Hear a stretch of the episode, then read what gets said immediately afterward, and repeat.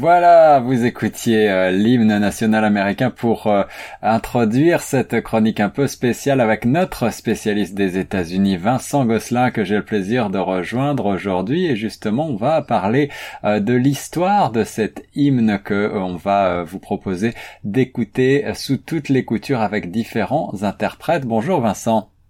Bonjour, Monsieur Lorrain. Vincent, le Star Spangled Banner, la bannière étoilée, l'hymne national américain. Est-ce que vous voulez, pour nous, revenir en quelques mots sur l'historique de cet hymne qui est connu presque partout dans le monde? Oui, avec grand plaisir. Ben d'abord, parlons des paroles de l'hymne national qu'on entend et qu'on a entendu dernièrement à plusieurs reprises. C'était la saison du hockey et lorsque les équipes américaines étaient de passage euh, au Canada, eh ben on chantait l'hymne national euh, dans les arénas. Alors forcément, on a beaucoup entendu euh, l'hymne national américain et ses paroles écrites par Francis Scott Key. ça ne vous dit peut-être rien parce que c'est un avocat américain et il était poète amateur à ses heures. Alors, c'était pas un poète professionnel ou quoi que ce soit. C'était plutôt un avocat. Euh, et il a écrit l'hymne en 1814. En 1814, on se replace dans le contexte de la guerre de 1812 contre l'Angleterre. C'est un peu la deuxième guerre d'indépendance qu'a dû faire face euh, la République américaine.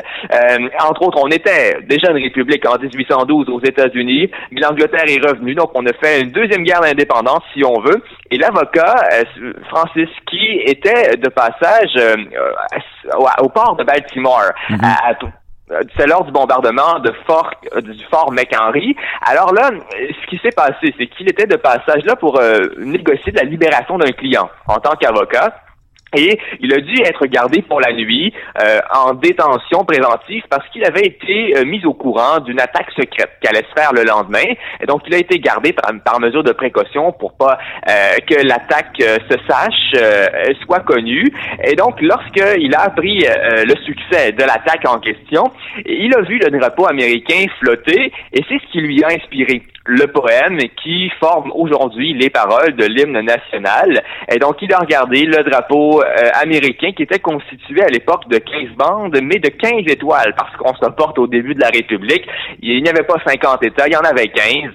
Alors, euh, c'est ce qui fait l'histoire euh, des paroles dans le contexte de la guerre de 1812. Donc, ça a été écrit le 14 septembre 1814 par un avocat américain. Et ici, on, on parle de la mélodie la mélodie qu'on entendait euh, au début, euh, avant de commencer la chronique, eh ben, euh, c'est un peu paradoxal du fait que la mélodie a été écrite par un compositeur et organiste anglais. John Stafford Smith est né en 1750 et il avait écrit cet air-là pour accompagner un poème grec d'Anacréon.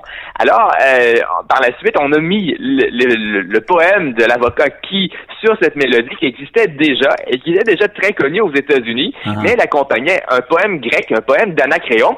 Et d'ailleurs, j'ai un extrait pour vous de la toute première version de cette mélodie-là avec les paroles du poème grec. Alors, on va écouter tout de suite The Anachronotic Song.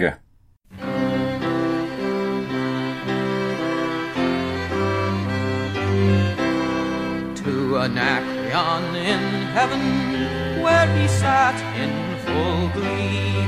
A few sons of harmony sent a petition that he their inspirer and patron would be. When this answer arrived from the jolly old Grecian, voice, fiddle, and flute no longer be mute. I'll lend you my name and inspire you to boot.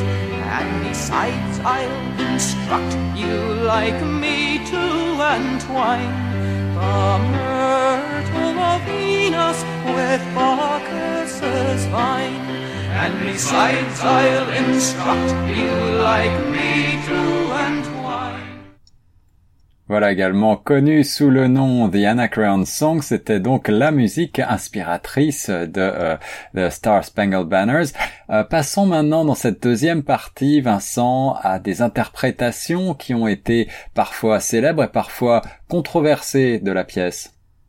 Exactement, parce que je vous parlais euh, comment l'hymne, de comment l'hymne a été écrit et comment il a été composé, euh, parce qu'on se reporte en 1815. Par la suite, euh, il faut attendre 1931 avant que ça devienne l'hymne national officiel des États-Unis. C'est le président Herbert Hoover qui a signé le, ce qui a été voté par le Congrès américain. Il a signé le décret, le, le, projet de loi qui fait de l'hymne national américain l'hymne officiel en 1931. Et donc euh, depuis ce temps-là, il y a des interprétations qui ont été assez controversées. Euh, la première, c'est un compositeur russe, Igor Stravinsky, qui a arrangé la pièce pour orchestre. On écoute un extrait et je vous explique après euh, pourquoi cette œuvre-là est controversée.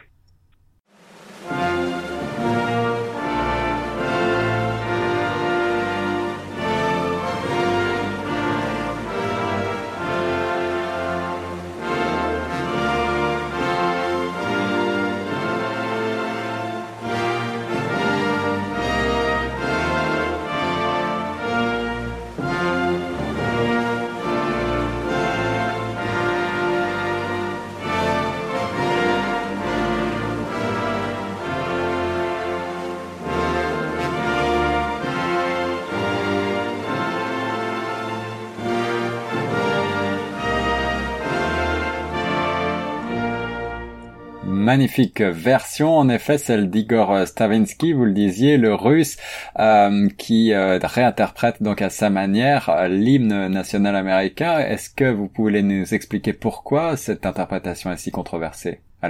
Oui, quand on l'entend comme ça, on se dit, ben, il n'y a pas grand-chose qui a été changé à l'hymne original. Euh, ce qu'a fait Stravinsky, c'est qu'il a réorchestré l'hymne, il a changé un peu le tempo et il a enrichi l'harmonie de quelques accords de septième. Euh, rien de plus.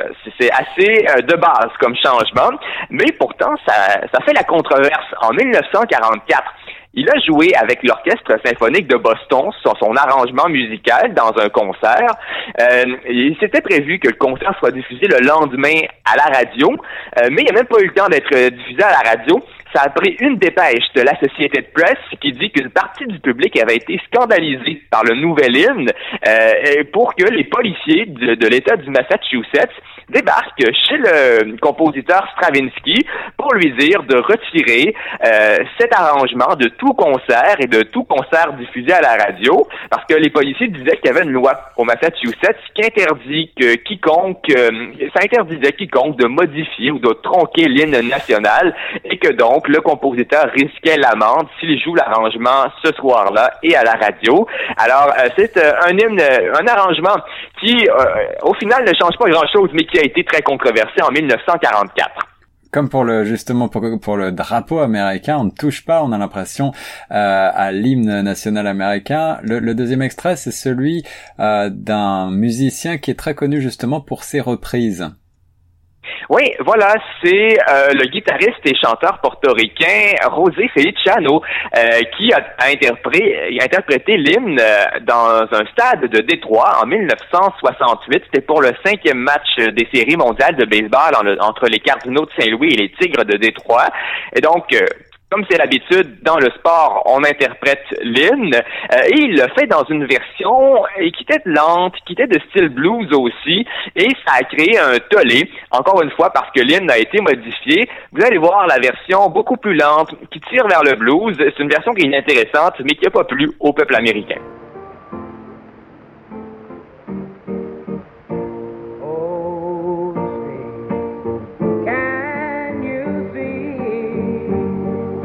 By the dawn.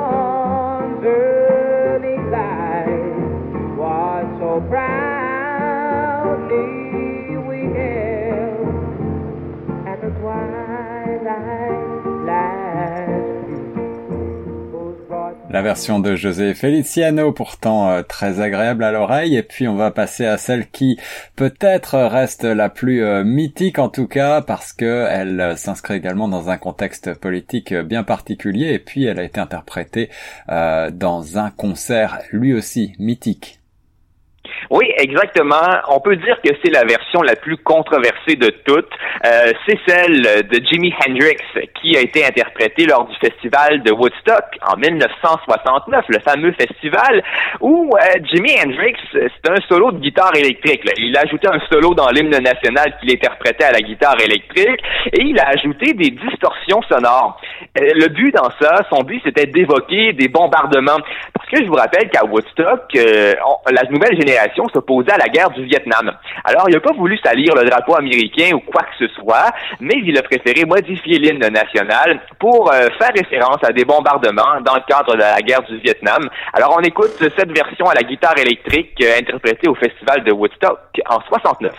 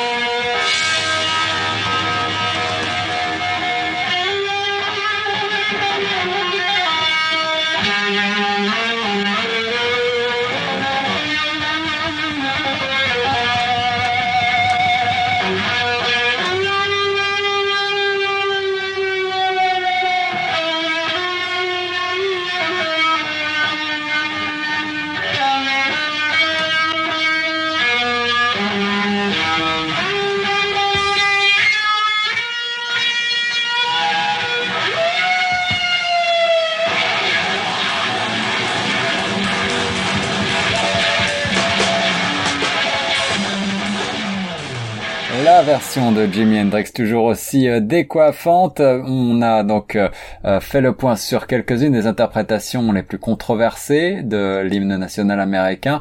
Concernant les paroles, il y a également certaines critiques sur la pièce. Oui, je vous disais que l'auteur des paroles, Francis Scott Key, était un avocat. Alors, il était un avocat assez fortuné et propriétaire d'esclaves.